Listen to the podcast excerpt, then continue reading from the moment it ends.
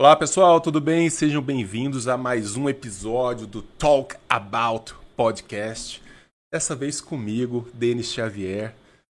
Meu convidado que está aqui na frente teve um azar danado, porque era para estar aqui nesse momento a Tássia. Simplesmente a Tássia. E você vai ter que enfrentar esse desafio mortal que é a minha presença conduzindo esse programa. o meu querido amigo Cristiano Caporedes, um baita prazer, cara, te receber aqui. Muito Uma obrigado. honra, muito legal você ter aceito o nosso convite para bater esse papo. Cara, satisfação enorme estar aqui. Já quero aproveitar para registrar que eu admiro o seu trabalho. Você tem feito um, um trabalho incrível pela liberdade dentro de um ambiente que a gente sabe que, infelizmente, carece demais hoje em dia de pessoas que defendem a liberdade, que é, um ambiente universitário. Então, eu tenho certeza que a gente vai ter um bate-papo muito bacana e Te construtivo aqui. agradeço, te agradeço demais. Mas brincadeiras à parte, a Tássia tá, tá aproveitando merecido descanso. Tá preocupada, eu tô acompanhando pelo, pelo Instagram dela, tá preocupada em Dubai, tá uma coisa realmente. Difícil, você vê o né? sofrimento na cara dela. Complicado aquele clima, clima do deserto. pesado, né? É pesado, É uma mulher que sofre. E, e eu assumi, então, aqui por um tempinho esse bate-papo, que tenho certeza que vai ser muito legal. Espero não decepcionar você, Tássia. Por favor, depois você me, me conte aí. Mas, Cristiano, é, a gente já tem uma convivência também, a gente já se encontrou anteriormente. Sim. Ganhei Nesse- o livro da tua autoria. Foi, Muito bom, foi, por nesse sinal. ambiente político aí, você acabou se tornando vereador, cara. Sim, Como é que aconteceu isso? Como é que foi essa história? Porque você é policial militar sim. e sempre teve um interesse muito grande pela política. Como é que rola essa história? Então, é, eu sempre me interessei por assuntos políticos. E quando eu tinha aproximadamente 22 anos, eu comecei a escrever para um jornal de Natal no Rio Grande do Norte, que à época era o único jornal conservador do Brasil. Você nasceu Hoje não onde? existe mais. Currais Novos, no Rio Grande do Norte. No Rio Grande do Norte mesmo. Sertão de Seridó. Tá. E na época que eu escrevia para esse jornal, eu lia vários livros a respeito de conservadorismo. Um dos que mais me marcou foi do Roger Scruton, How to be a Conservative. Massa. Como ser conservador, um, um livro fantástico. E eu sempre me interessei pelo assunto. Um divisor de águas na minha vida foi ter conhecido em 2012 o trabalho do filósofo Olavo de Carvalho. Sim. Depois, posteriormente, em 2020, também tive a honra de estar na casa dele três dias, conversar pessoalmente com ele. Então, assim, eu falo que eu zerei a vida. Foi para os Estados Unidos, ficou um tempo com ele Foi. lá.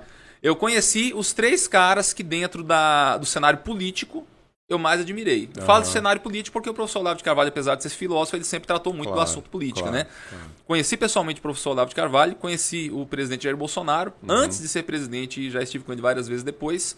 E vi pessoalmente também em Washington, na National Herald, o Donald Trump, na- no Ah, CPEC. Trump, sim, sim. 2020. Então Sim. foi assim uma experiência muito construtiva e eu tenho é, lutado para defender o conservadorismo dentro da Câmara Municipal, os valores da família, né, a pureza de nossas crianças. A gente sabe que tem uma luta muito grande a ser travada contra a esquerda, que é dentro do cenário político hegemônica. Uhum.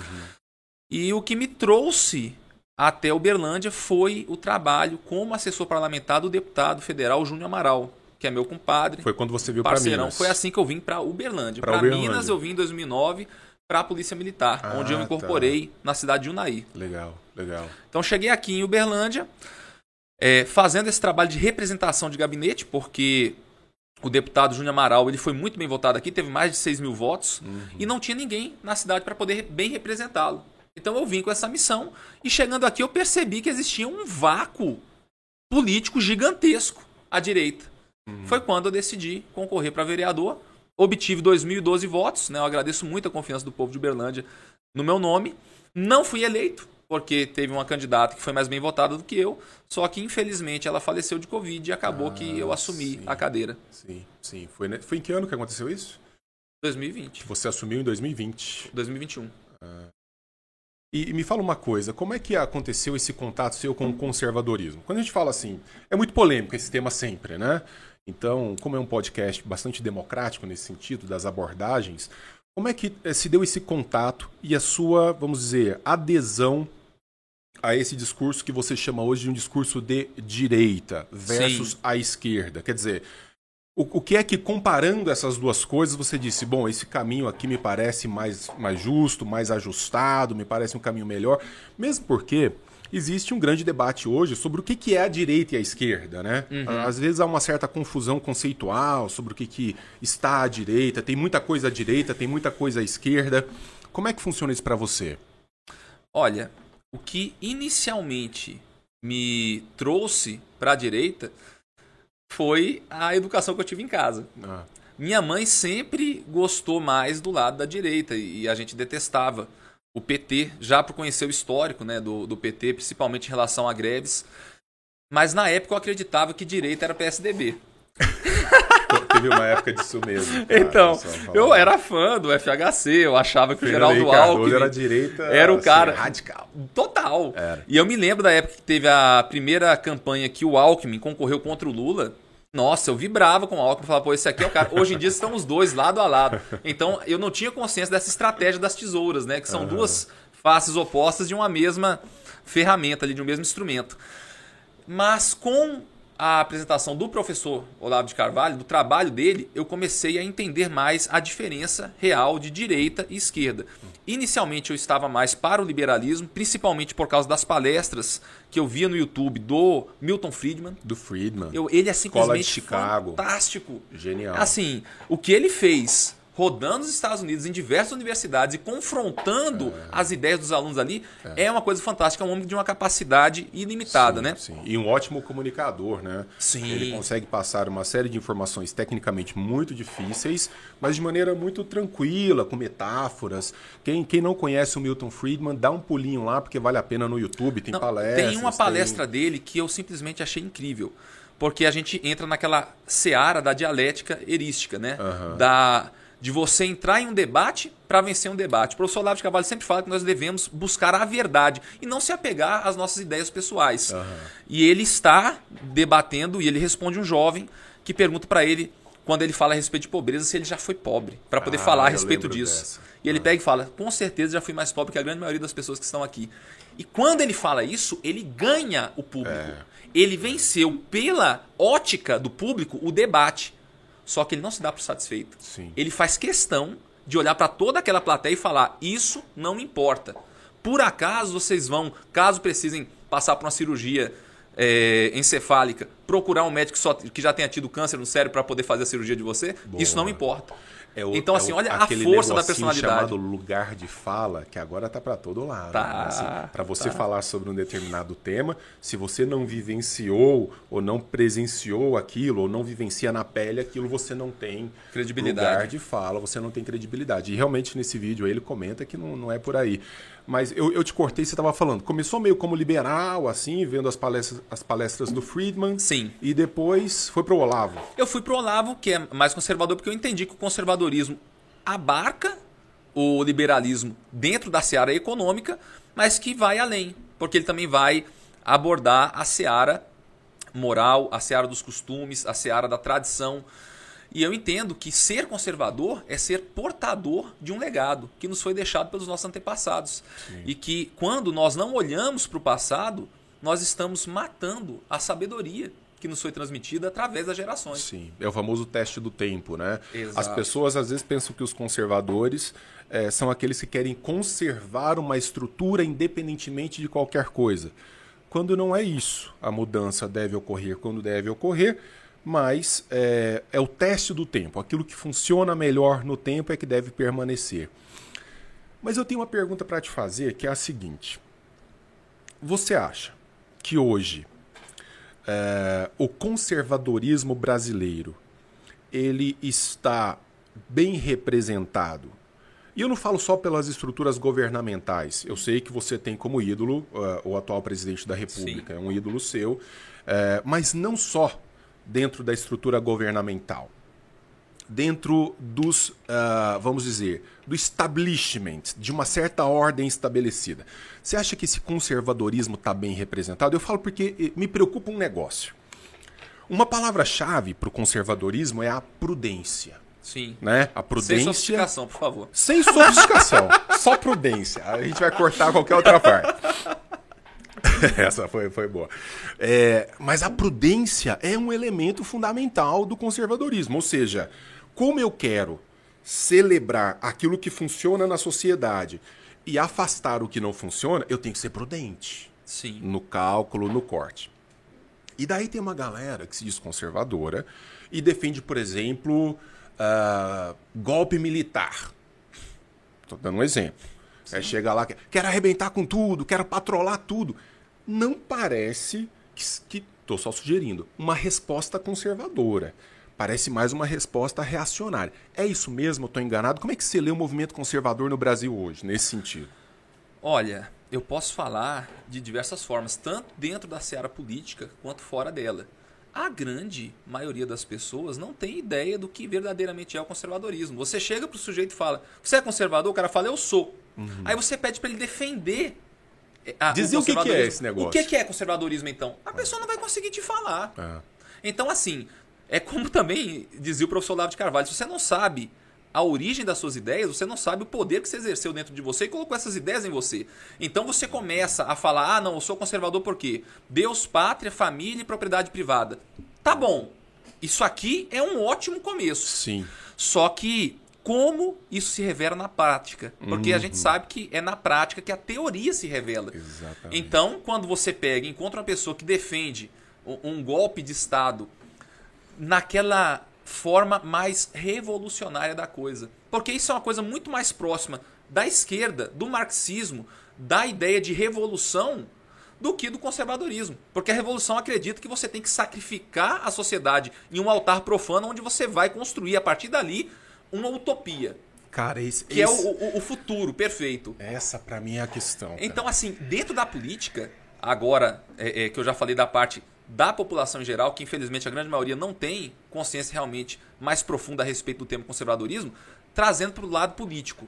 A nossa classe política, para ser medíocre, ela tem que melhorar muito. para falar assim, agora ficou medíocre, então você tem que melhorar demais. É um nível muito baixo. E Infelizmente, o Chesterton, um grande expoente do pensamento cristão Você está citando 20, os caras muito bons. Pessoal, olha, esses caras são fantásticos, grandes conservadores. Você citou Scruton, é um nome Sim. extraordinário. Então, o Chesterton ele dizia que os melhores homens não estão na política, eles estão cuidando de porcos. Estão nas fazendas. E eu concordo plenamente com ele. A grande maioria das pessoas que estão na política não tem o interesse da população em primeiro lugar e não tem nem mesmo base para exercer a, a missão tão nobre e tão necessária que exercem.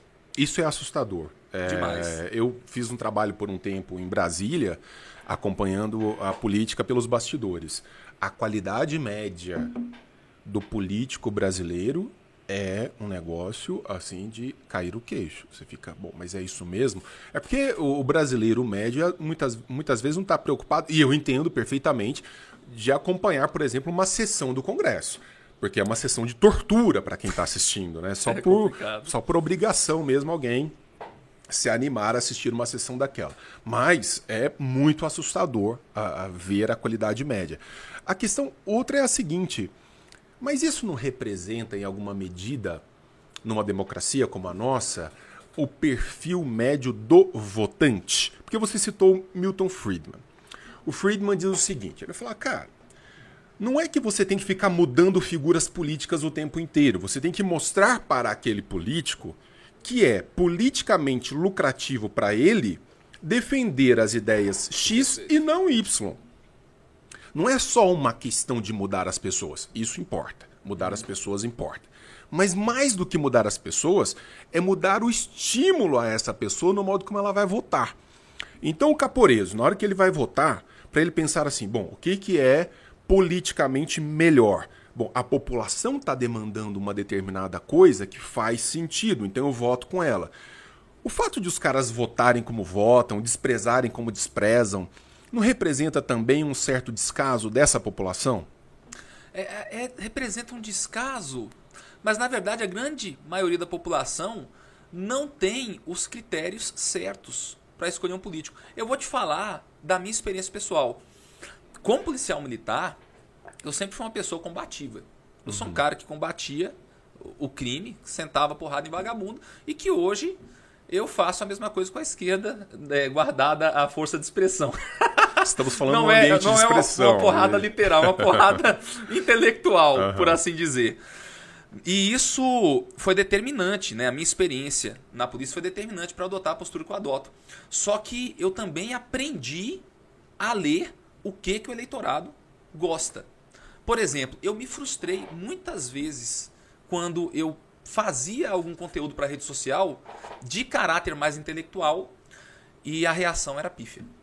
Eu fiz, pô, me dediquei, fiz isso daqui. Eu acho que é importante as pessoas entenderem como funciona o cálculo econômico. Entendi. Conforme o Mises. Né? Entendi. Como é que funciona isso? E fazia o vídeo, Se apresentava lascou todinho e me história. lascava total. É. Aí uma vez eu peguei e tava indignado com uma novela da Globo que falava de ideologia de gênero. Peguei a câmera e comecei a falar, puta que pariu, esses caras, cambada de canalhas. E E comecei o negócio a... bombou. Aí bombou. Aí eu percebi, é, o que que o público quer ouvir? Como que a gente consegue se comunicar com as pessoas? Inclusive, isso é uma coisa que foi determinante para o professor Olavo de Carvalho. Muita gente fala, não, que o Olavo de Carvalho xinga, que ele fala palavrão, que isso e aquilo. Quantas pessoas ele alcançou por utilizar isso? E quem vê os vídeos que o professor Olavo de Carvalho gravava, utilizando uma linguagem mais chucra, com o conteúdo escrito de um livro como Jardim das Aflições, Das aulas. das aulas dele. É um- uma di- diferença brutal, gigantesca. Você Então, acha, isso, que o Olavo, eleitorado. você acha que o Olavo usava isso como um, um- um sistema de comunicação? Com certeza. Ele utilizava isso para atrair tudo. mais pessoas. Tá, e o mas- Olavo só se tornou popular, por assim dizer, porque ele fez isso. Se ele tivesse simplesmente mantido sem os palavrões apenas o, a- a- o debate filosófico, ele não teria conseguido fazer a mudança que ele fez. E pode ter certeza, não existiria Jair Bolsonaro se não fosse o trabalho de abrir caminho feito pelo professor Olavo de Carvalho. Entendi. É porque sempre essa coisa sempre me assombrou um pouco como professor de filosofia que eu sou. Porque você via o cara. é, Olavo tem, ti- tinha conhecimentos extraordinários, muito articulado, passava muito bem esses conhecimentos e, e tinha lá o seu conteúdo como professor, nos seus livros. E aí, na hora que eu via a rede social, eu falava: é, invadiram a rede do, do professor Olavo e estão postando umas coisas malucas. Então você acha que era mais uma questão de, de, Comunicação. de forma de comunicar. Comunicação era para alcançar as pessoas. E nesse sentido, você estava comentando sobre a sua- o seu posicionamento político, aí você percebeu então que tinha que ter uma linha diferente para chegar nas diferente, pessoas. Exatamente. E a grande maioria das pessoas, elas é, é, não têm a base. Mas isso não é uma coisa do brasileiro. Eu detesto a síndrome de vira-lata que existe no Brasil. Sempre que a gente vai falar de alguma coisa, a gente pega o Brasil e fala assim: ah, não, porque. Por exemplo, eu sou favorável à liberação das armas de fogo. Uhum. E aí muitas pessoas já chegaram para mim e falaram assim: olha, se fosse nos Estados Unidos, que já é liberado, ou em um outro país de primeiro mundo, seria diferente. Mas aqui no Brasil não vai dar certo porque a nossa gente não tem cultura suficiente. Ô, sabe quem que é um indivíduo norte-americano médio? Nossa. É o Homer Simpson, cara. É, cara, Entendeu? nível Quando é a gente assiste os. Simpsons, É. o Homer, ele é uma crítica ao indivíduo médio norte-americano. É. Então eles estão pensando que o quê? Que vai chegar nos Estados Unidos e vai encontrar gênio? Lá não é assim que funciona. Só prêmio Nobel, É. cortando armas. não é bem por aí, né? Não tem, não faz o menor sentido. É, o brasileiro tem um pouco isso, né? Essa questão, ou talvez muito isso. Você sabe que, é, até suas palavras generosas no começo do nosso bate-papo, eu sou um defensor da liberdade. Total. Tá, na- tá E tatuado, Tá tatuado, tá marcado aqui. E o- brasileiro ele tem um pouco essa visão que eu compreendo. Eu acho que tudo é uma questão de ah, explicar um pouco melhor as coisas. Essa ideia de que nós não estamos preparados para viver com esse grau de liberdade sobre determinada coisa. Cara, isso é muito perigoso. Demais. Essa ideia de que nós não estamos preparados para ter armas, nós não estamos preparados para viver com um certo grau de liberdade de expressão, nós não estamos preparados. Quando é que estaremos preparados? Primeira pergunta. Segunda pergunta é: estando preparados, vamos usar de maneira preparada esses instrumentos? Citei agora há pouco no meu Instagram que uma das nações intelectualmente mais preparadas do mundo, a Alemanha, abriu espaço para um horror genocida que foi o nazismo. Perfeito. Então, não faltava escola, não faltava preparação, não faltava intelecto daquele povo para lidar com a sua liberdade. Optaram por fazer um mau uso. Então não me parece e que seja, continuam optando até hoje. não me parece que seja pré-condição para garantir liberdade compreender o bom uso dessa liberdade, porque do contrário, a gente está lascado na coleira, né? Aí só sobra coleira, não vai sobrar mais nada. Perfeitamente. Então, Perfeitamente. você andou sofrendo aí nas redes sociais com liberdade de expressão, né? Demais. É, eu tive uma rede, uma, uma conta no Facebook, que era uma das minhas principais contas. Eu fiz ela com muito carinho. Eu ia de perfil em perfil procurando quem tinha os mesmos valores que eu e adicionava. E ainda, antes de adicionar a pessoa, eu ia lá e curtia. A postagem dela para ela saber por que, que ela foi adicionada. Então eu juntei mais de 3.500 pessoas, tudo que eu colocava nessa rede bombava. E do nada, sem nenhum motivo, o Facebook excluiu. Entrei com o processo na justiça. Excluiu a conta. A conta, excluiu. Sem dar nem aviso, sem justificativa. Caramba. Entrei com o processo na justiça contra o Facebook, ganhei em primeira instância, eles descumpriram a determinação judicial hum. e fizeram e, e recorreram sem executar o que tinha sido determinado. E estou passando também por um problema muito grande no meu Instagram. Eu tenho uma conta de 52 mil seguidores ah. que tem 100 visualizações no Story. Hum, tá de 50, Shadowban. Tá de Shadowban. Shadowban. E a, o trabalho que é para sair disso. E eu tenho certeza. Por que, que isso acontece comigo? É porque eu sou de direita. Entendeu? Eu não vejo algo assim acontecer com nenhum parlamentar de esquerda. Se fala tanto em democracia, tanto em pluralidade de ideias, então por que, que só acontece com um dos lados? Hum. É difícil. Né? Censura. Eu fui shadowbanzado recentemente por conta de uma postagem que era inclusive bastante tranquila, assim. Acho que é porque eles pegaram uma foto. No... A gente estava falando aqui, né, Thiago, o, o, como que as redes sociais hoje estão é, com tecnologias que elas leem a imagem, ver se tá bom, se não tá bom, a palavra-chave é o caos. E mecanismos de controle, assim, bastante severos. E era uma foto muito provavelmente tirada em algum movimento nazista, fascista, que está todo mundo é, é, em posição de saudação nazista, eu que eu nem posso foto. fazer aqui, porque se alguém fizer um corte do vídeo, vai falar que eu estava fazendo saudação nazista. É desse Faz jeito bem, o negócio. Desse jeito. Nem vou fazer. Imaginem vocês. E, e tinha um de braço cruzado. Eu já vi essa foto. Você viu essa foto? Fantástica. Fantástica. Eu postei essa foto e coloquei uma frase de uma autora da qual gosto muito, da Ayn Rand. Inclusive, eu trouxe um livro aqui de presente para você sobre ela. Oh, muito obrigado. E eu não sei se eu já te dei esse daqui, mas tem um outro também que eu quero te entregar depois. E, cara, e aí eu caí numa, num shadow ban automático do Instagram. O que, que eu fiz? Comecei a postar ursinhos carinhosos. Pô, fiz três posts de ursinhos carinhosos, coisa assim. Não, é arco-íris é, vacina sim, ódio não, coisas assim. Uhum. Aí eu fui saindo do Shadowban, cara. Fui sair do Shadowban. Quer dizer que fazer postagem desse tipo sai do Shadowban? Fica essa sugestão. Cara, te juro que funcionou. Meu Deus. Te juro que funcionou. É, ah, eu vou fazer postagem de ursinhos carinhosos agora. Veste alguma roupinha, um ursinho carinhoso, alguma coisa, uma coisa paz e amor. E aí rapidinho você sai. Mas aí depois eu, eu pedi revisão. Eu vou postar o novo polo. polêmicas, polêmicas. Mostrar o novo poli, o novo poli. Poli. É, não, e aí esse negócio de Shadowban me pegou também, assim, mas as visualizações vão lá para baixo, é um negócio bem, bem complicado de lidar. É difícil. É Agora, É, esse negócio de liberdade de expressão, para você tem limite, cara? Liberdade de expressão? Você pensa em algum limite? Assim, eu, eu sou bem, é, eu adoro pensar sobre esse tema e cada vez mais me convenço de que liberdade de expressão é um fundamento essencial de todas as liberdades. Poder dizer das coisas mais escabrosas às menos escabrosas. Você pensa em algum limite para a liberdade de expressão? Olha, a liberdade de expressão é o nosso valor que fundamenta a democracia. Não existe democracia sem liberdade de expressão. Nós sabemos que recentemente a ferramenta mais engenhosa que já foi criada para censurar, para destruir a liberdade de expressão é o politicamente correto.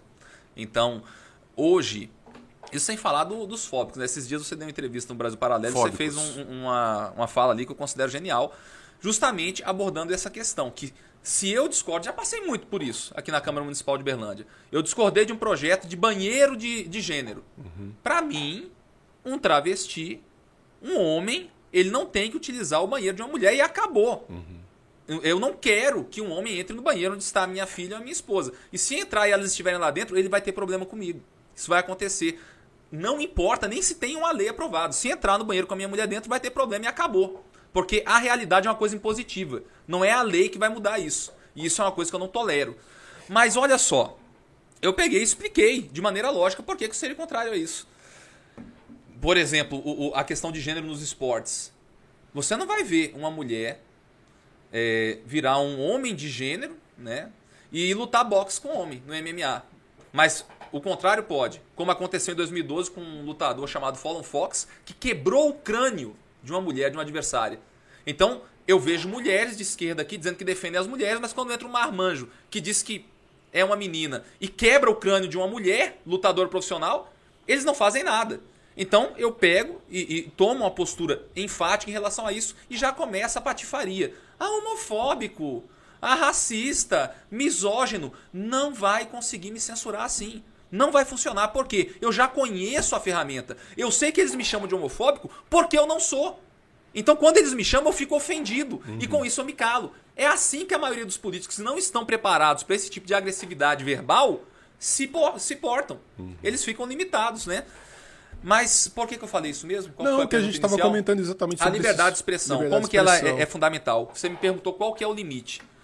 Olha, é difícil para mim visualizar um limite para a liberdade de expressão, porque para mim ela tem que ser o mais é, aberta possível. Uhum. Mas se eu fosse tentar, nesse momento aqui, imaginar o limite para a liberdade de expressão, seria o limite prático da pessoa utilizar a liberdade de expressão para falar, olha, agora a gente vai sair, a gente vai matar alguém. Uhum, entendi seu Entendeu? ponto. Se não chegar nesse ponto Quando extremo... Quando ele sai do universo da fala Isso. e se transforma em ação. Exatamente. É, seria um ponto que, que já extrapola o universo Exatamente. da mera expressão. Nesse ponto, aí eu falo que esse discurso radical já não pode mais. Porque ele já é um discurso que entra nas vias de fato.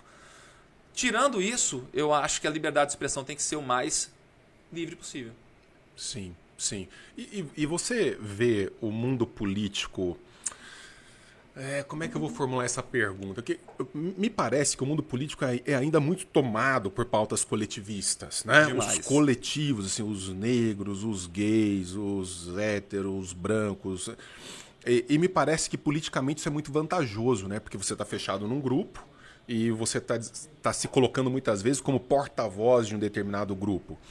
É, você acha que existe ambiente político no Brasil para renovar essa visão, para que a gente comece a avançar para um país que preserve mais liberdades individuais e menos de coletivos? Ou seja, que esses assuntos eles comecem a perder importância e relevância para ganhar importância e relevância aquilo que as tem de fato. Deixa eu renovar minha pergunta. Outro dia eu comentei isso até num, num podcast do, do, do Brasil Paralelo, uhum. é, no qual fui convidado, para o qual fui convidado. É, nós temos um país com um quarto das pessoas passando fome, insegurança alimentar, não sabem se vão jantar, se vão almoçar amanhã. É, nós temos um país com altas taxas de desemprego, saindo de uma pandemia, anos muito difíceis, e os caras estão discutindo se é todos, todas ou todes. Assim, você acha que em algum momento a gente vai superar isso? Ou isso faz parte de um momento histórico e a gente vai só. Uh, esses temas vão se tornar cada vez mais intensos, profundos, presentes? É, infelizmente, eu percebo que esse tipo de discurso ainda vai demorar muito para passar. Porque tem muita gente ganhando vantagem com isso. Enquanto hum. tiver político utilizando da tribuna, utilizando da palavra para segregar a sociedade e com isso conseguindo sucesso em aumentar o seu coeficiente eleitoral, hum. a gente não vai ter uma solução para o problema. A minha esperança é que hoje nós temos o que tantas pessoas reclamam. Ai, que a política no Brasil hoje está repleta de extremos. Essa dualidade está muito difícil, está maniqueísta a política, é direita contra esquerda. Por que, que eles reclamam disso? Porque por mais de 30 anos, desde o começo da Sexta República, nós tivemos um monopólio de esquerda, aonde a opção à direita ainda estava dentro do espectro político de esquerda, que é a social-democracia do PSDB. Uhum. Então, hoje que existe uma direita real, ainda que eu reconheço nós devemos melhorar muito ela, principalmente dentro do critério intelectual. É, hoje que nós temos essa oposição, as pessoas reclamam. Porque daí são os extremos. Temos que fugir dos extremos. Mas eu considero isso daí uma grande incoerência, uhum. uma grande babaquice. Porque o que não pode é nós sermos expostos a políticos ordinários que utilizam esse critério de dividir para conquistar e simplesmente se acovardar para não ter um desgaste com determinada população. Quem me conhece sabe que eu não sou homofóbico. Eu tenho muitos amigos que são homossexuais que eu os respeito, que eu quero mais que eles sejam felizes. Uhum. Mas eu não estou nem um pouco preocupado em ser taxado de homofóbico, como já fui várias vezes. E de, por diversas posturas minhas, eu já sofri perseguição em rede social de. Por exemplo, recentemente, eu fiz uma visita na escola é, René Janete. René Janete. E por causa dessa visita que estava acontecendo uma doutrinação LGBT hum. na escola. Bem, os professores com certeza conversaram com os alunos e aí foi uma massa imensa de alunos ali. Olha, eu vou contar no mínimo 100. Comentar na minha postagem e me atacar. Ah. Nossa, eu acho que eu olhei aquilo ali e falei: não, realmente, vocês não estão sendo manipulados. Hum. É um atestado de manipulação na testa, né? Eu não vou mudar minha postura por causa disso. Hum. Mas, meu amigo, a grande maioria dos políticos não aguenta esse tipo de pressão. Porque o político ele tenta agradar todo mundo, para com isso ganhar o máximo de votos. Sim. Então é difícil você encontrar alguém que vá é, para dentro do seio político e que tenha um, um, discurso mais enfático, porque eles têm medo de dividir e de acabar perdendo. E, e você acha que essa estrutura política ela, ela pode ser muito sedutora e muito perigosa para quem defende esses princípios? Eu digo pelo seguinte. É, a gente já perdeu aí pelo curso da história ótimos nomes no universo político, porque a máquina começa a absorver essas pessoas. Você toma cuidado com isso, você de vez em quando. É, às vezes experimenta uma certa sensação de vaidade e diz assim: opa, Cristiano, cuidado com isso, deixa eu evitar essa visão. Quer dizer, há uma sedução da máquina para te cooptar nesse sentido, não? Maldita seja a corja de bajuladores. Maldita seja. E quando você entra no meio político, o que não falta é bajulador. É. O que não falta é puxar saco. Se a pessoa não tiver uma centralidade psicológica, desanda, desanda facilmente. Porque é muita gente te exaltando. Político no Brasil é bem tratado. Eu nunca fui tão bem tratado na minha vida. E olha só, não por acaso, eu nunca fui traído tantas vezes como depois que eu entrei na política. É, né? Eu fui mais traído em seis meses de política por pessoas próximas a mim do que em 33 anos de vida somados. Caramba. Entendeu? E ao mesmo tempo entra aquela questão que eu te falei, da corja de bajuladores. É um ambiente é muito escorregadio, né? Escorregadio demais.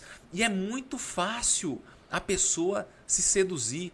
Se o sujeito é, um, é alguém que não tem base, ele já pensa logo, nossa, agora eu sou autoridade. Entendeu? Fácil, né? Fácil. Isso é muito fácil de acontecer. Cara, um dia eu visitei o, o ministro, o ex-ministro da Educação do, do, do Bolsonaro. Recebi um convite para ir lá conversar com ele, porque acho que me encontraram pelas redes sociais. E eu fui levar um dossiê de medidas liberais para educação, etc. O Weintraub. E, Sim. cara, para chegar a ele, Parecia que eu tava passando pelas fases do Matrix. Viu aquele filme que você vai, abre uma porta, fecha, abre uhum. a porta, conversa com não sei quem, é revistado. Aí eu fico pensando isso na cabeça de um homem normal.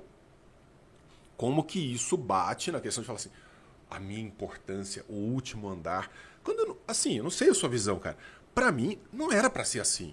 Não, não era. Ou seja, era para, uh, eu me lembro quando eu morei na Itália que eu peguei um dia o metrô e tinha dentro do metrô o primeiro-ministro da Itália, que era o Romano Prodi, dentro do metrô com a galera.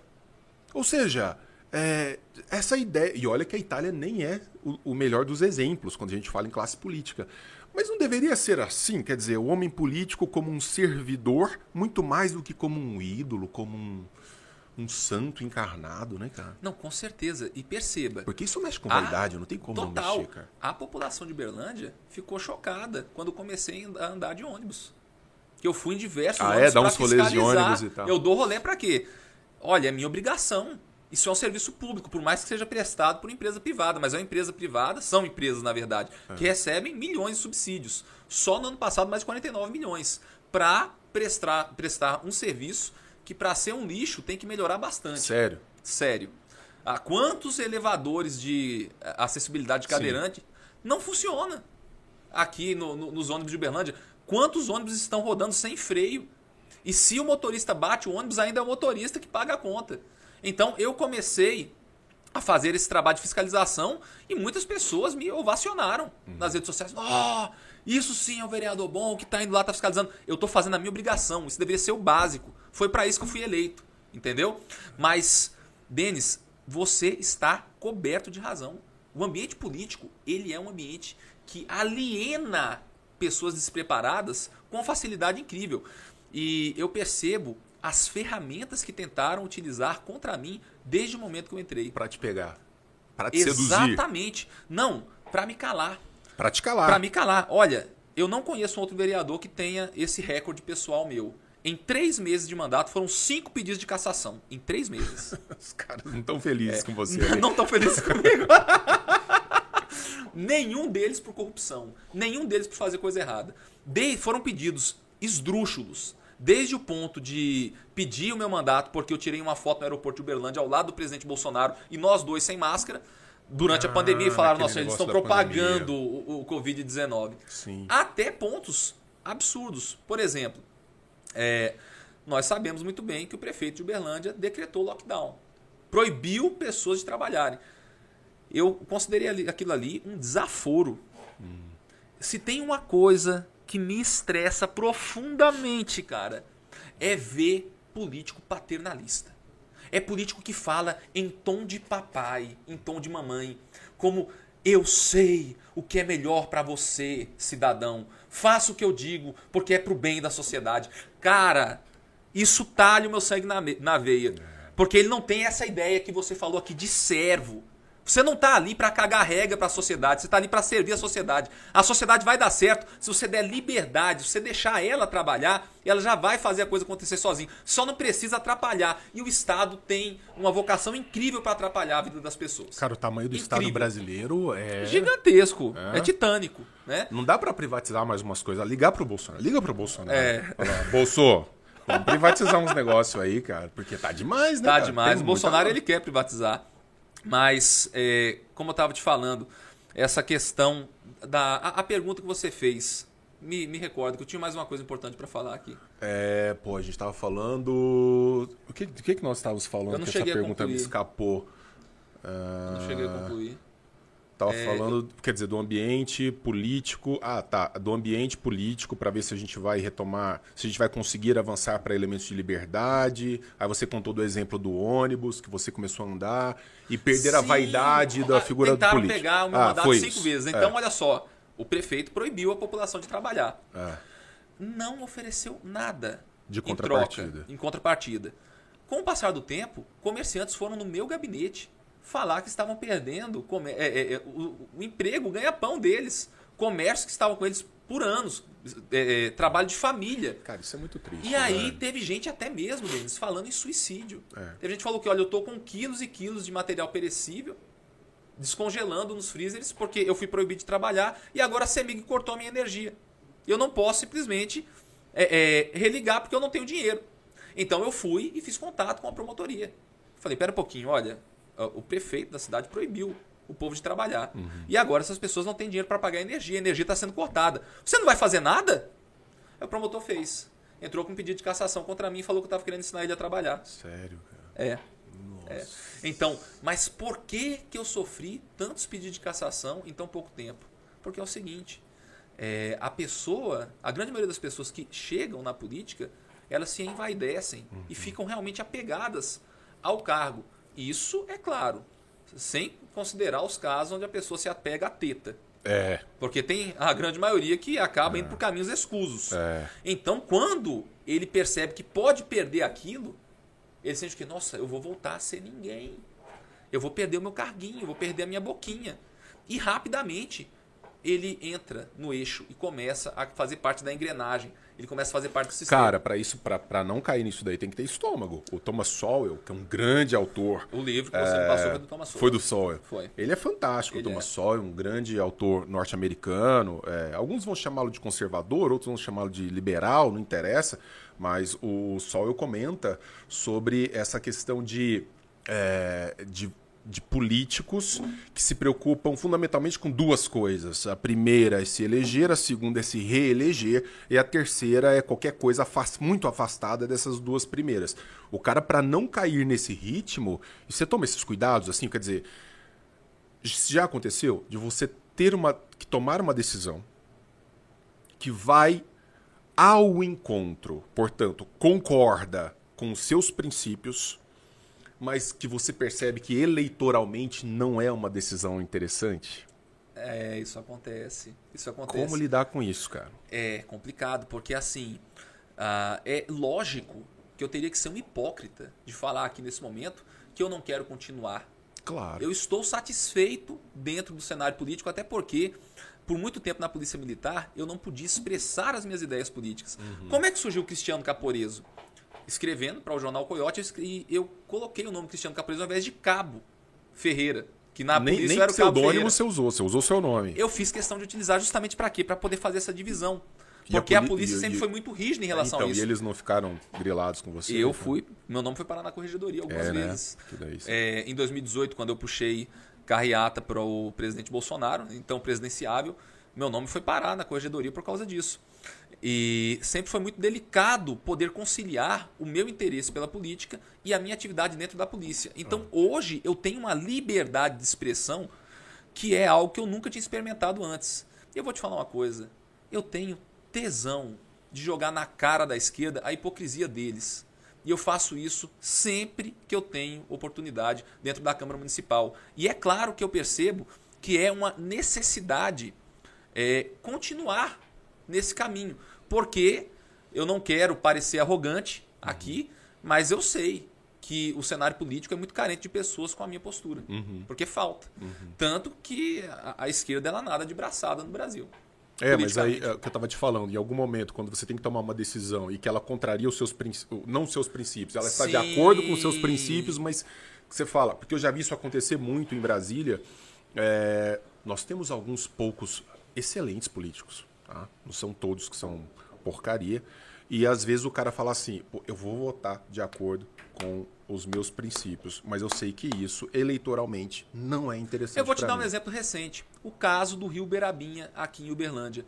Existiu uma campanha mentirosa dizendo que o Rio Berabinha em Uberlândia estaria sendo destruído por parte de, um- de empreendedores que querem fazer uma pequena é, geração de energia ali, estação de geração de energia. É, represando uma pequena área do Rio Berabinha, que é um- um- esse, esse novo padrão de PCH, né? que é feito com impacto ambiental mínimo. Caramba, nós sabemos que a gente precisa urgentemente aumentar as matrizes energéticas no Brasil. Eu sei que a energia hídrica é uma das mais limpas que existe. Se fala tanto em energia solar. Bem, a área de desmatamento responsável pela aplicação de uma usina de energia solar é mais que o dobro de energia hídrica. E a gente sabe que a energia hídrica ela é renovável. A energia solar também é, mas as placas têm um prazo de duração. Após isso, vira lixo. E é um problema de resíduo muito sério. Eu não estou falando que eu sou contra a energia solar aqui, eu só estou explicando essa situação em si. Então eu percebi que, diante dessa legislação ambiental extremamente rígida que nós temos, uma vez que o empreendimento ele cumpre com todas as determinações ambientais e eles me convenceram que não existe risco ambiental para o, o Rio Berabinha, eu me vi em um ponto muito difícil. Porque a grande maioria das pessoas estão ali preocupadas com a preservação do meio ambiente. Eu não sou ignorante. A preservação do meio ambiente não é uma pauta de esquerda. Eles não têm o monopólio da virtude. A gente tem que sim se preocupar com a preservação do meio ambiente, é o, é o nosso ambiente. Isso é o conservador. Isso é algo que tem relação direta com a questão da prudência. Mas eu sabia que no momento mesmo que eu defendesse o empreendimento, eu seria taxado como o destruidor do meio ambiente, o cara que quer acabar com o Rio Berabinha. E eu sei que, infelizmente, a grande maioria das pessoas acabou comprando essa narrativa mentirosa da esquerda. E eu fui, e naquele momento eu optei por fazer a coisa certa, mesmo sabendo que algumas pessoas deixariam de me acompanhar e ficariam com raiva de mim e deixariam de votar em mim no futuro. É, esse, esse negócio é delicado. Enquanto você está falando, eu estou pensando aqui também no caso do Arthur Mamãe Falei. Nossa. Arthur Mamãe Falei teve uma atuação destacada dentro da Lesp, né, da Assembleia de São Paulo, como deputado estadual, assim, um deputado combativo, né? Para quem não gosta, odeia, para quem gosta, ama, aquela coisa. E aqueles áudios vazaram, áudios escabrosos vazaram, uma coisa de um absoluto mau gosto, para dizer o mínimo. É, e ele foi caçado recentemente, o cara perdeu oito anos de possibilidade de se reeleger, de, de ingressar na vida política, quer dizer, uma, uma punição bastante severa.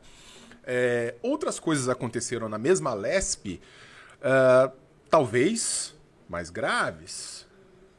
O cara esfregar o seio de uma colega de, de, de legislatura, outras coisas que aconteceram lá, e receberam às vezes uma pequena censura, um ai, ai, ai, não faz mais isso, seu menino bobo. É, tem que ficar muito atento, não tem? Quer dizer, para quem tem uma postura política como a sua, eventualmente recebendo uma resistência como, como você recebe, com o que fala no, no WhatsApp, com as mensagens que manda, você tem essa preocupação, cara? Você fica preocupado com isso, assim? Porque. Olha, eu tento ser sempre. Você sabe que, assim, eventualmente estão apenas esperando um escorregão, pode ser no mundo político, claro, é um pouco assim, né? Os caras estão. O tempo inteiro. O tempo inteiro, o tá tempo todo inteiro mundo. Eles querem esperar o teu vacilo para te destruir. Tá todo mundo se vigiando. É, exatamente isso. Então, é, eu sou um cara que eu costumo agir de maneira muito natural. Ah. Mas nesse caso do, do Arthur, é, realmente tiveram condutas mais graves que não foram punidas com cassação. Eu achei muito bem feito o que aconteceu com ele. Por quê? Porque cara babaca tem mais que se fuder. Entendeu? é basicamente por Não isso. é que é um jeito assim suave de dizer isso. Não é um jeito suave. Então o que acontece? Ele foi um dos que achou e defendeu o que aconteceu com o Daniel Silveira. Ah, cara, foi em relação mesmo. ao STF. Pô, foi mesmo. Poxa vida! Então, É assim. verdade. é, novamente, o que, que nós estamos falando aqui? Da liberdade de expressão. Foi mesmo. Ele daquele valor que é sagrado do para a democracia. É então ele simplesmente atropelou os direitos de um deputado federal, por mais que ele tenha se excedido no que falou, ele apenas falou. O que, que é o parlamentar que não parla, que não fala? É o básico. E o Arthur fez uma declaração é, realmente infeliz e acabou pagando um preço coerente com as suas próprias posturas. Cara, isso eu eu tinha esquecido desse ponto que ele foi favorável à questão da cassação do Daniel Foi. Oliveira, né? Ih, rapaz, o negócio entornou em cima dele e nessa ele se lascou demais. Pois é, o karma é uma O bitch. karma. O karma é bitch. Não, é, é- é difícil, porque assim, é um ambiente ainda muito tensionado. Eu não sei se em algum momento. Eu acho que. Você comentou uma coisa que historicamente é verdadeira. É, nós não tivemos até então. é, direita. Eu, eu, nas minhas redes, nos meus estudos e tal, eu não nem uso mais direita e esquerda, apesar de entender a funcionalidade disso. É mais funcional falar logo direita e esquerda, mas dentro da, prático, é, dentro da direita você tem mil coisas. Você tem conservadores, você tem tem gente que coloca os liberais, os libertários. Sim. Tem, tem gente que coloca essa galera pra lá. E na esquerda você tem os marxistas, os não marxistas, os progressistas, tem essas categorias malucas, filosóficas e tal, que não interessa tanto ao homem comum. Sim. Mas é um ambiente muito tensionado, porque eu acho que é uma novidade. É uma novidade no Brasil. Né? E essa ideia da direita, ela ficou talvez muito marcada pela questão do, do regime militar. Né? Talvez a direita. Bom, no tempo do meu pai, se falar assim, eu sou de direita, não era um negócio que suava bem, cara. No meu tempo também não. Não suava, não era bonito. Eu com 20 anos de idade, nossa, você falar que era conservador era um leproso. Não é? Sim. Falar, eu, eu que sou egresso da universidade, sou professor universitário, é, até muito pouco tempo. ah, bom, hoje em grande medida continua exatamente igual, mas, é, mas até muito pouco tempo, você fala assim, eu sou de direita, era um negócio, ninguém nem tinha coragem de falar. Sim. né? é então é um verdade. negócio muito recente. O próprio Roberto Campos, que, de novo, usando essas categorias que eu não gosto tanto porque elas colocam muita coisa dentro. Mas o Roberto Campos era um liberal que, é, já no final da sua vida, escreveu um livro maravilhoso falando da, da, da solidão de um liberal no Congresso brasileiro. Ele era sozinho, cara, não tinha ninguém, não tinha nada. É, então, essa tensão é um tanto natural, penso eu. Concordo. Acho que durante um bom tempo a gente vai ter que conviver com ela e não vai ser muito simples se desfazer dessa tensão. Mas a minha pergunta é: essa estratégia comunicativa dessa nova direita seria ela mais eficaz? Porque eu vejo você nas redes sociais e você tem sempre uma postura mais irascível, né? Uma postura mais dura, é, mostra é, cápsula de, de, de- Como chama isso? De arma, não sei o que, munição e tal, e não sei o que, tem essa postura mais combativa, mais incisiva. Essa é a melhor forma? Ou em algum momento a gente vai ter que sentar para conversar?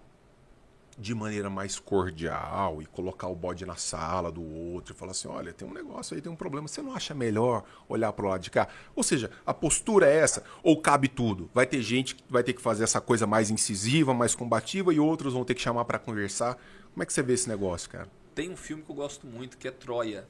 Troia. Eu já assisti Troia, gostei demais. Tem uma frase do Aquiles que fala o seguinte: não existe pacto possível entre leões e homens. E isso é verdade. O que eu percebo é o que? A minha postura em relação à esquerda. Eu não sou adversário da esquerda. Eu não sou uma pessoa que eh, discorda da esquerda. Eu sou inimigo.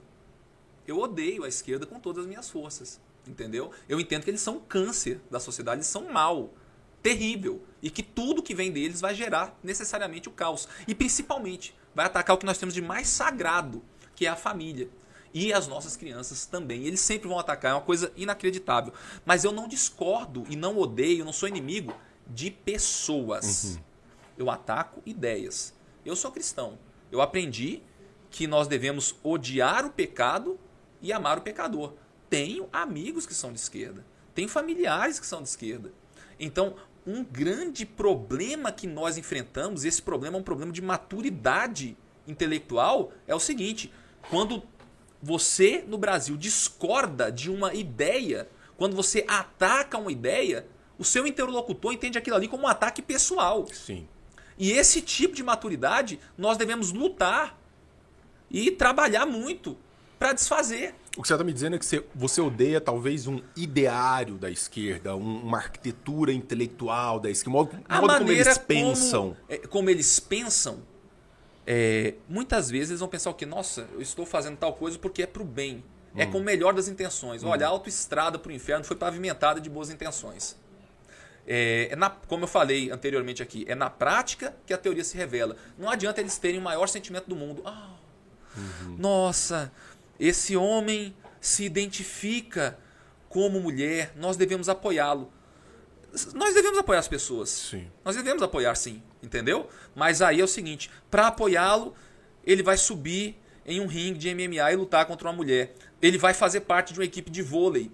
Ele vai fazer feminino. Extrapa ele vai acabar com o universo feminino. do apoio, puro e simples. Não. E... Isso aí é algo destruidor. Você está acabando com o esporte feminino. Uhum. Para quê? Para que uma pessoa que não é mulher se aceite como se fosse? Aí se eu falo isso, eu sou radical. O cara quebrar o crânio de uma mulher não é radicalismo. Eu falar é. Não. Entendeu? Então não vai ter possibilidade de é, é, acordo possível. E é por isso que eu falo que não existe esse acordo, que não vai existir esse caminho. Então a tendência é manter para os extremos. E o pessoal que é mais à direita é minoria na política. Uhum. A esquerda tem mais participantes na política, mas também é uma minoria. E a grande maioria é o quê? Fisiológica. É político fisiológico que precisa do sistema, que quer viver do sistema, que quer uma tetinha para mamar. Uhum. Então, essas pessoas precisam ser pressionadas pela sociedade. E a grande maioria da nossa sociedade, ainda que não entenda as nuances intelectuais, é conservadora. O Caporezzo, o Bolsonaro vai conseguir num segundo mandato eventual, ele vai conseguir escapar da, da, do controle do Centrão, cara? Você acha que ele vai ter uma postura diferente com relação ao Centrão? Olha, o presidente Bolsonaro ele está fazendo um trabalho para mim fantástico dentro da política. E ele fez acordos, sim, com alguns parlamentares do centro. Isso está anos-luz do que as pessoas falam. Nossa, o Bolsonaro se dobrou ao centrão.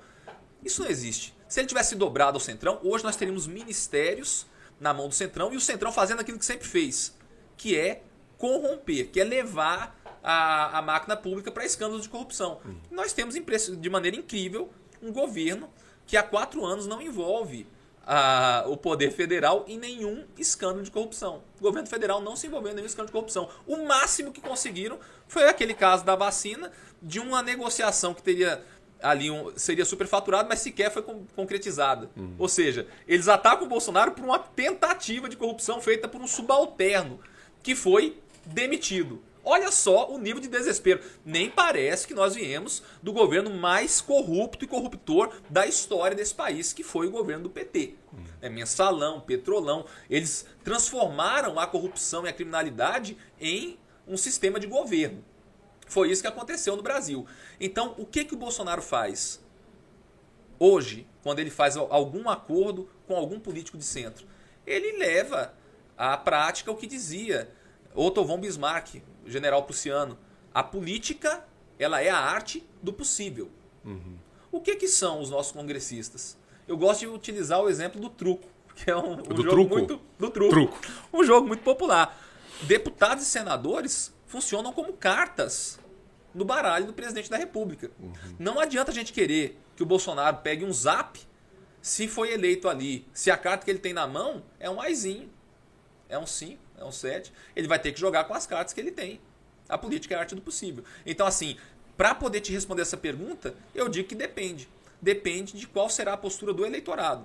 Uhum. E, infelizmente, depende de do que geral, vem na casa legislativa. Exato, o que, que eles vão encaminhar lá para o Congresso. É, é. Mas você acha que ele vem com uma. Bom, primeiro, antes disso, ele ganha? O Lula é uma ameaça real? Eu considero. Uma ameaça real. Eu considero. Tem muita gente que fala que não, o Lula não é ameaça, mas a verdade é que quando as pessoas falam que o Lula não é uma ameaça, elas levam em consideração as manifestações. Por exemplo, dia 1 de maio, Sim. teve manifestação de direita e manifestação de esquerda pela data Sim. do Dia Internacional do Sim. Trabalho. As manifestações de esquerda foram pífias, uhum. simplesmente patéticas, uhum. esvaziadas. A esquerda perdeu as ruas. As ruas pertencem à direita hoje. E as manifestações de direita foram manifestações pujantes e aconteceram em todo o Brasil. Mas isso não reflete necessariamente o eleitorado, porque a grande maioria das pessoas que lacra o 13 na urna hoje tem vergonha. Uhum. Tem vergonha de falar, eu sou Lula. É. Porque ficou feio defender um sujeito que foi condenado e, ao contrário do que o PT diz, né, que inocentaram o Lula. Não, ele não foi inocentado. As penas dele foram anuladas por uma questão de caráter processual. Uhum. Não existe nada que construa um pensamento jurídico de que o Lula seria inocente. Absolutamente nada. Quem fala isso está mentindo. Então é feio defender assim. Você simplesmente colocar a camisa, ó, eu voto no rouba mais faz. Ainda assim ainda aparece gente para fazer isso, né? É. O Lula antes dizia que era anti-Maluf, mas ele virou a vitória do malufismo. Esse rouba mais faz. Você acha que pode Na ser verdade, aquele voto... O, o Maluf realmente roubava e fazia. O PT não rouba e não faz pode rolar aquele voto envergonhado. Aquele Sim, voto do cara que não tá na rua, não tá falando em rede social, mas que de repente pode. Com né? certeza. É um negócio que, que, que, que, como você disse, tem gente que não considera o Lula uma ameaça, carta fora do baralho e não sei o quê. Não, o Lula é uma ameaça, sim. E, e no caso de um segundo mandato do Bolsonaro, é, agora completando a pergunta, você acha que ele vem mais o Bolsonaro da, da vamos dizer, da fase da campanha, quer dizer, um, um, mais livre, mais. Tudo bem que depende da qualidade do legislativo, mas é, em algum momento ele teve que dar uma segurada, mesmo em certas falas ou não. Eu tenho um pouco essa impressão, porque ele vinha muito forte no tipo de registro. Ele continua, né? De vez em quando ele dá umas assim, Sim. bem bem, bem fortes. Mas você acha que ele vai se sentir mais livre para governar ou ele vai. Eu acredito vai... que todo político, isso não é diferente com o Bolsonaro, que é eleito para um cargo do Poder Executivo, ele fica muito mais confortável para trabalhar no segundo mandato, porque ele sabe que não vai ter um terceiro. Então ele pode simplesmente fazer tudo aquilo que ele realmente acredita. Por isso que a, a reeleição de um político para o cargo do Executivo é sempre algo que chama atenção. Tinha que acabar, não tinha não? Esse mecanismo da reeleição? Assim, pensando aqui entre nós dois, independentemente de posições políticas, exatamente por esse motivo, quer dizer, o, o cara entra no primeiro mandato, estou falando de cargo, major, de, de, de, de, cargo majoritário. É, o sujeito vence a eleição e ele no prime, na primeira semana ele já está pensando assim: é, cara, eu posso ganhar uma segunda. É inevitável, não é não? Eu considero inevitável, o, o, inclusive esse é um dos motivos Por que, que eu não mete esse cara seis anos? oh, então, eu sou é. É. Mete eu esse falo... cara seis anos e deixa ele lá e depois acabou, não? Não seria melhor? Eu falo que o monarca pensa nas próximas gerações, enquanto o político pensa nas próximas eleições, né? É. Mas eu tenho que ser honesto com você aqui. Eu nunca refleti a respeito desse tema. Não é então, assim, porque. Mas faz sentido. O teu pensamento faz muito sentido. Porque isso mesmo que você está me dizendo. No segundo mandato, o cara se sente mais livre. Por que então que eu vou dar um segundo mandato? Não estou falando que você tem que votar em X ou Y. Estou dizendo o mecanismo, né, a estrutura política, quando é, estabeleceu esse negócio de reeleição para cargo majoritário, eu acho isso uma baita de uma porcaria. Foi o FHC que fez isso, né? É, cara, porque imagina. E ele falou que era contra. Tá vendo? É o cara assim, eu sou contra, pero no mútil, né? É... Porque na hora que eu entro na máquina, a coisa já começa a ganhar outro a se revelar de uma outra forma. Porque todo mundo vai ter um bom argumento para falar assim: eu sou contra a reeleição de quatro em quatro anos, mas no meu caso específico, é. no meu caso específico, eu preciso ficar mais quatro anos, porque senão o Brasil vai e nessa a gente é vai. É complicado. Eu vejo com bons olhos a reeleição para cargos do legislativo. Agora, o cargo do executivo talvez seria o caso de pensar em um mandato um pouco maior, mas único. É, então. Porque daí você já fica com esse. é, você já trabalha com a tranquilidade de saber que não está concorrendo para outra para outra eleição. Que Sim. você vai de cabo a rabo naquele mandato e dali você não, não vai para lugar Sim. nenhum. Eu, eu Então- considero quatro anos relativamente pouco tempo para manter, Eu manter uma, uma mudança de políticas públicas Cinco, a nível seis federal. anos, né? uma coisa assim. É, Você é monarquista, cara? 200%. Tá brincando comigo, Pois é. sério? Você é também? Tipo, eu, eu, eu acho bem interessante o sistema monarquista. Eu né? virei monarquista por argumentos é, de caráter negativo. Ah, Porque a grande maioria das pessoas que são monarquistas no Brasil, elas estudam a história da monarquia, descobrem que foram enganadas a vida inteira, né? Sim. Olha, o Brasil golpe republicano, né? Pelo Golpe. amor de Deus, golpe, todo mundo sabe. total, É. total. Por causa de uma mulher, inclusive, Isso que eu Adelaide. ia falar, tá? Não é nem pelo, por Marechal um motivo Deodoro da Fonseca era apaixonado por Adelaide. e aí contaram a mentira pra ele que o novo presidente de do, do Conselho de Ministros, né? Eu acho que o nome era esse da época, que seria o cargo equivalente a primeiro-ministro. Seria o homem que se casou com a mulher que ele amava. Ele falou, essa não. E proclamou a república. Poxa vida, cara. Obrigado por acabar com o império mais promissor que existia na Terra na- naquele período, né? Baita, baita, o é Brasil verdade. foi o único país no mundo que Por recebeu... dor de cotovelo. Por dor de cotovelo. É verdade. Por dor de cotovelo. Do, a a Adelaide foi a nossa Helena de Troia. Mas eu ia falar, foi o único país que. Foi o único país do mundo que recebeu imigração de norte-americanos em massa. Fundaram a cidade de Americana ao lado de Campinas. E por que, essas pessoas vieram para cá? Porque viam o potencial que o Brasil tinha. A maior mentira e o maior crime que existe contra a nossa brasilidade é justamente omitir a nossa história. É dizer para as crianças em sala de aula que o Brasil é o país do futuro e omitir criminosamente que nós já fomos o império do presente. Um império próspero e promissor que naquela época estava atrás apenas do Império Britânico. Que, que no- veio daquele apogeu do período vitoriano, que era o império onde o sol nunca se punha. Então o Brasil foi um país gigante. O Brasil foi um país de primeiro mundo na época do Império. E quem jogou a gente no terceiro mundeba foi a proclamação da República. E qual foi o motivo da proclamação? A abolição da escravidão. Ou seja, um motivo mais nobre. A princesa Isabel não apenas sabia o que estava fazendo, como ela falou o seguinte: se mil coroas eu tivesse, mil coroas eu daria pelo fim da escravidão. E realmente, ela perdeu a coroa, a família real foi destituída porque a abolição da, escra- da escravidão aconteceu. Mas trazendo o argumento para a questão do critério negativo. Enquanto a maioria das pessoas que são monarquistas no Brasil o são por estudar a história e perceber que nós tínhamos realmente um Brasil que dava certo naquele período, eu sou por outros motivos também. Quais são esses motivos?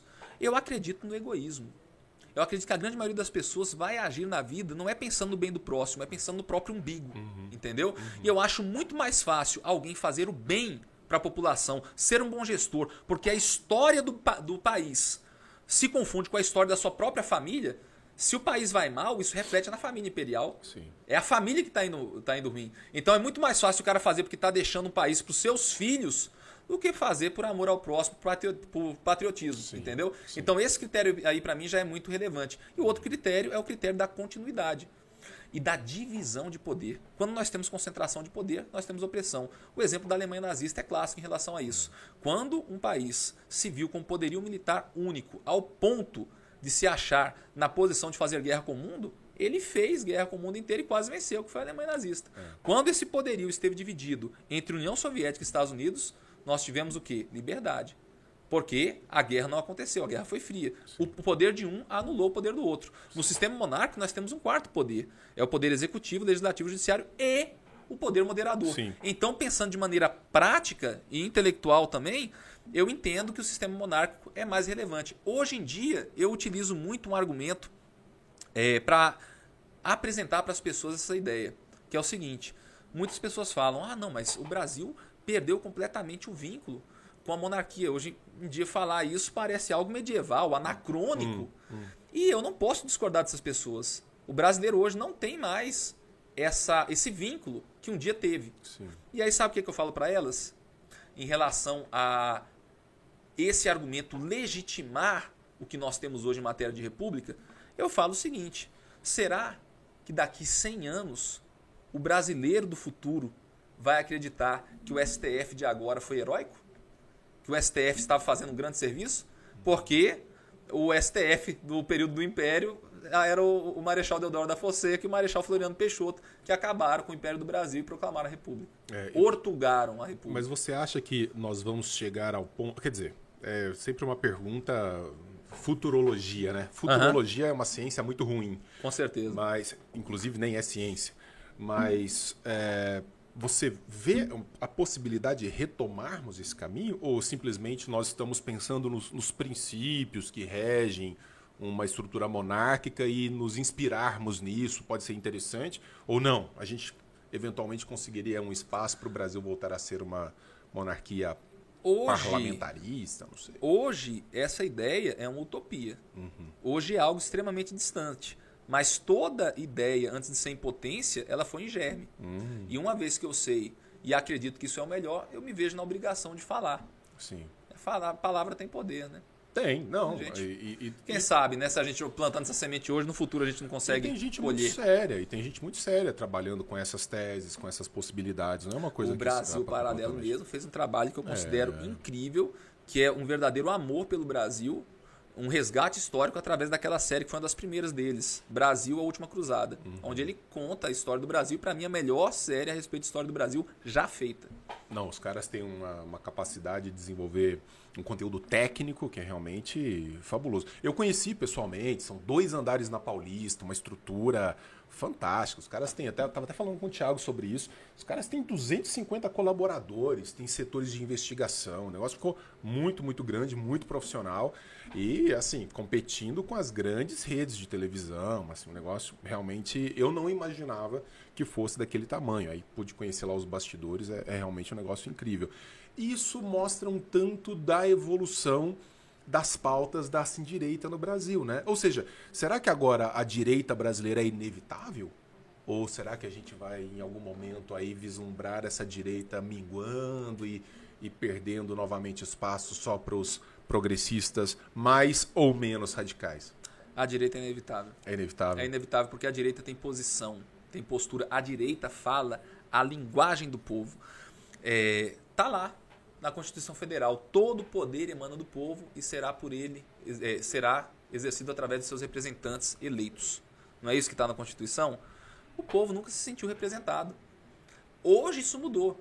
Na primeira vez que um candidato, que um político assumiu uma postura conservadora, assumiu a postura de direita, ele fez com que uma população inteira, com que uma nação inteira comprasse, pagasse do bolso para vestir uma camisa com o rosto dele. Foi o presidente Bolsonaro. Era simplesmente inimaginável no meu tempo de adolescente, até recentemente 25 anos de idade, que pensar, aventar a possibilidade de que a população ia pagar para utilizar a camiseta com a cara de um político. Se isso aí não for a expressão mesma do que significa representatividade, eu não sei mais o que, que é. Então, como a direita representa de fato essas pessoas que até então se sentiam abandonadas, em- é lógico que ela veio para ficar. Porque quando um político de direita fala de maneira enfática e defende aquilo que ele acredita, as pessoas sentem que estão falando através dele. Como é que você explica esse fenômeno Bolsonaro, cara? Assim, eu tenho, eu tenho diversas teses a respeito, né? Já parei para pensar a respeito, mas queria te ouvir sobre. É, O Bolsonaro, ele foi um, um deputado federal de não grande expressão. Assim, ele não foi um sujeito muito expressivo enquanto deputado, né? Teve uma longa carreira como ali no legislativo e, e ele teve uma sacada. Ele teve uma sacada, talvez antipetismo, talvez uma onda anticoletivista, e ele soube surfar isso muito bem. Mas isso explica o fenômeno Bolsonaro? Quer dizer, tem alguma coisa a mais para além desse Esse dessa fenômeno. sacada que ele teve? Não, esse fenômeno sempre existiu. Mas existia em caráter embrionário. As pessoas que acompanhavam o trabalho do Bolsonaro e os seus posicionamentos se sentiam representadas por ele. Quando o Bolsonaro fala, muita gente entende que ele fala com o coração. O presidente pode ter muito defeito, mas definitivamente incoerência não é um deles. Quando ele abre a boca, ele fala com o coração. E desde muito cedo ele atraiu diversos admiradores. Eu era um deles. que Comecei a acompanhar o trabalho dele em 2007, quando entrei no Exército Brasileiro em Brasília. E já fiquei ali realmente motivado. Falei, não, esse cara eu gostaria de conhecer. Ou seja, ele já despertou um, uma postura da minha parte que não é a postura de um brasileiro médio em relação ao político. Uhum. Tanto que o Bolsonaro, quando ele vai em algum lugar, como ele esteve aqui em Uberlândia várias vezes, como esteve no Cruzeiro dos Peixotos, quando a gente desceu lá na, na região, é, ele é recebido não como um político, ele é recebido como popstar, como astro do rock. Quantidade de gente que gosta dele. Então, isso existia desde sempre, só que ele não era conhecido. Quando ele resolveu concorrer para a presidência, e através também, isso foi algo determinante, do trabalho nas redes sociais, que conseguiu multiplicar a mensagem dele, uhum. ele se tornou realmente inevitável. É, inclusive, o presidente Bolsonaro está nos assistindo aqui. Ele, ele me negou uma carona. O presidente me negou uma carona. Eu fui dar uma Sério, palestra cara? em Santa Catarina. Ele pousou ao lado do avião de carreira no qual eu estava. Ele ia voltar para Brasília, eu ia fazer uma ponte, não sei onde, em Campinas e não. Eu pensei, não custa nada. Afinal de contas, os meus impostos também pagam essa, essa aeronave. Mas ele me ignorou completamente. É Bolsonaro, Bolsonaro. Tá vendo aí? Ô, Oxiano, tem uma história sua de, de fa... da facada dele lá, né? Sim. Não é que você deu a facada nele, não. Conta essa história aí. Cara, cara é, aquele lá, dia tava, foi terrível. Velho? Eu estava lá, recebi uma moção de aplauso da Câmara Municipal de Juiz de Fora por ter participado do resgate do presidente Bolsonaro naquele dia. E se tem uma coisa que me irrita é quando alguém fala que a facada não aconteceu. Né? Ah, Por quê? também, né, velho? É demais, né? Tipo, não é questão de concordância ou discordância e tal. Eu tenho as minhas coisas com o Bolsonaro, mas. É cara, difícil. Aí tem gente que fala, não, é porque não sangrou. Eu já peguei tantos casos de facada que não sangrou. Teve uma menina uma vez que ela tinha uma namorada e aí um cara deu em cima da namorada dela, ela foi tomar satisfação, o cara enfiou uma, uma faca na barriga. Uhum. As tripas dela saíram, do jeito que a, o intestino saiu, pressionou. Ai, e com isso o sangue ficou preso. A, na hora da facada, o presidente foi colocado no calçadão da Handfield. Eu cheguei até ele, coloquei a mão no ombro dele, falei, capitão, capitão, ele olhou para mim. Denis, o olho dele estava azul, mas não é porque o olho dele é claro, não. Ah. Estava sem sangue tamanha era a hemorragia que, interna assim, que ele estava é que sofrendo. Cai a ficha, né, quando você tomou uma facada naquela situação assim. Ele não caiu. Ele pensou que tinha sido um soco no estômago. Porque né, E ele, meio... quando eu cheguei até ele, ele estava passando a mão na barriga procurando alguma coisa, ele não encontrava Caramba. e ele não conseguia respirar. A sensação que ele disse que teve é que é aquela dor do soco do estômago, mas que não passa, que permanece constantemente. Entendeu? Aquela falta perdeu de ar. muito sangue ali muito não, depois sangue. Da... Ele perdeu aproximadamente 40% de todo o sangue do corpo humano. Então, assim, a vida dele, eu não tenho dúvidas, é um milagre. E eu me lembro que naquele momento a minha participação foi fazer parte da corrente humana que isolou a população para que a Polícia Federal, que fazia a segurança primária, pudesse colocá-lo dentro do carro. Você estava lá como simpatizante ou você estava lá Eu fui trabalhando? Na, trabalhando como segurança secundária. Ah, tá. É, na condição de voluntário, eu não ganhei nenhum centavo para isso. Entendi. É, então, assim, eu estava trabalhando porque era apoiador Sim. do presidente Bolsonaro. Sim. E quem estava fazendo segurança primária, que era segurança ombro a ombro, era a Polícia Federal. Sim. O presidente Bolsonaro, ele foi informado para não passar no calçadão na hora do almoço. Por quê? O calçadão da Handfield, quem já esteve lá sabe, é repleto de prédios de terceiro e quarto andar. Ah, então, sim. o nosso medo era que tivesse um franco atirador para fazer um tiro de comprometimento. Ali. Exatamente. Ah, ah. Então, muitos dos seguranças estavam andando igual louco. Do lado do presidente olhando para o céu. Morrendo de né? Aí eu olhar para baixo. Aí me vem aquele é, pessoalista e me enfia a faca dentro da barriga do presidente. Caramba. E foi realmente uma ação suicida. Não tem como uma pessoa enfiar a faca na barriga de um presidenciável cercado por diversas seguranças fortemente armados e acreditar que vai sobreviver. Bem, ele sobreviveu. Depois que nós colocamos o presidente dentro da, do carro onde ele foi levado para Santa Casa de Misericórdia, eu comecei a escutar a população como um todo, um coro, cantar. Uh, vai morrer. Caramba, uh, vai morrer. Pesado, e ali, né? pesado. E ali estava o Adélio Bispo caído no chão, todo mundo já espancando ele, soco, chute. E eu confesso que eu falhei como cristão naquele momento. Eu pensei assim, nossa, eu viajei mais de 300 quilômetros para fazer a segurança do presidente, infelizmente ele tomou uma facada. Eu não vou me arriscar para salvar a vida desse verme. E eu deixei ele lá para morrer. Ah, eu dei as costas e saí. Ele ficou apanhando lá, cara. Ficou então, apanhando. Não é tiraram ele rápido. Não. Lá. E ele ficou apanhando. E depois Cacete, foi lá um cabo da polícia militar fardado. Né, eu sou cabo também, eu, eu estava paisando. Foi um cabo lá fardado, uma pessoa melhor do que eu viu o Adélio ali no chão, pegou o Adélio, jogou ele dentro de uma galeria que tinha um portão de ferro, ele fechou esse portão de ferro, cruzou os braços e ficou na frente da população. Isso foi o que salvou a vida do Adélio. Aproximadamente um ano depois, eu estava no Palácio da Alvorada com o presidente, ele recebeu meu filho e minha filha. que crianças né, pediram para entrar lá e o, o presidente deixou e eu conversei com ele e ele falou que foi melhor assim. E realmente foi. Porque se ele tivesse morrido, nós teríamos aquela dúvida: será que foi um ato isolado?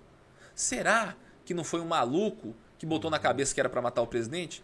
Mas que maluco é esse que, após sobreviver ao atentado, tem cinco advogados caríssimos à sua disposição. Ah, ninguém sabe quem está pagando esses advogados, né? Ninguém sabe quem está pagando. Ah. Com certeza é o mandante do crime. Quem será esse cara? Cacetada. É quem mandou matar Jair Bolsonaro? Cara, Essa ele, é a pergunta. Nessa ele quase foi, né? Inclusive quase ele foi. tem problemas até hoje, né? Sério? Agora está voltando para o hospital, um negócio Com certeza. bem pesado. Me fala, quais são os seus próximos passos, cara? O que, que você pensa é, da vida política, agora que você efetivamente ingressou como vereador? Hoje eu sou pré-candidato a deputado estadual. É? Sim. Qual, eu qual pretendo... é o partido? PL, o Partido do Presidente da República. Ah, sim. Você migrou para lá recentemente? Eu migrei para lá recentemente, em um acordo construído junto com, meu, com, o partido anterior, que era o Patriota. Né? Uhum. Eu não saí do partido à revelia, eu não saí fazendo as coisas de qualquer maneira, não. Eu construí com o partido essa minha transição, uma vez que nós entendemos ser uma questão de coerência. Não existe nada fechado ainda do Patriota com o presidente Bolsonaro. Sim. Eu sou um parlamentar bolsonarista. Nada mais justo que eu possa continuar caminhando ao lado do presidente. Isso te faz ter a possibilidade de criticá-lo quando ele erra? Ou você olha para o Bolsonaro e fala assim: esse cara acerta sempre, ele é, ele é foda nesse grau? Olha, ninguém. Conta aqui pra gente, pra sempre. Da, câmera da verdade. de vez em quando você fala: Bolsonaro, me ajuda, ninguém Bolsonaro. Ninguém acerta sempre. Mas as críticas que eu tenho, elas são pouquíssimas. Eu mantenho para mim mesmo ou comento com pessoas próximas, porque já tem gente demais batendo no presidente, cara. Eu não preciso ser mais um. e para mim, realmente, ele está fazendo um trabalho excepcional. E mais do que isso, o Bolsonaro é um herói brasileiro. O cara que tem a coragem que ele tem, é, a coerência que ele tem. Ele sabia do risco, ele falou que não ia passar no calçadão da Renfield. Quando nós tiramos ele da Câmara Municipal de Juiz de Fora e levamos até o carro, ele entrou no carro. E ele só desceu porque a população que estava lá em grande número o chamou. E ele agiu com a coerência que ele sempre teve. O Bolsonaro disse algumas vezes em tribuna que o soldado que vai à guerra e tem medo de morrer é um covarde. Então, ele não quis ficar no carro por medo de morrer. E ele foi para o calçadão e ele quase morreu por causa disso. Então, se eu não tirar o chapéu para um cara desse e não falar, esse cara é um herói. Então, agora você vem como pré-candidato a deputado estadual. Ah, legal, cara. Olha, é, eu queria te agradecer muito por esse papo aqui. Não sei se ficou faltando alguma coisa que você Fiquei queira muito dizer. contente. Pretendo é... vir mais vezes. Não, e eu quero mais uma vez me desculpar com a Tássia e com as pessoas que carinhosamente acompanham a Tássia e de repente ligam aqui, tem esse cara esquisito, todo colorido, meio careca, falando umas coisas absurdas, mas espero que vocês tenham se divertido como eu me diverti. Foi um prazerzão te receber aqui. Bom. Cara, esse Satisfação livro aqui, estar contigo novamente. Olha, né? esse livro aqui eu, eu lancei no ano passado que é sobre uma autora, é uma baita defensora da liberdade, e, que é a Ayn Rand, que era fantástica, e está caminhando agora para best-seller. Estou muito feliz com o resultado, então vou deixar uma, um exemplar contigo. Muito Espero que você obrigado. goste. Acho que você vai gostar dela assim 90%. Ela só tem um negócio assim com religião e tal. Eu sei que você Sim. tem um posicionamento mais duro em relação a isso, mas tirou esse pequeno detalhe, Deus, imagina, um pequeno detalhe, religião. É, o resto acho que você vai apreciar bastante. Eu Espero tenho que certeza que sim. Muito obrigado. Prazer, tudo de bom aí. Foi uma honra. Obrigado. Uma honra. Valeu. Valeu.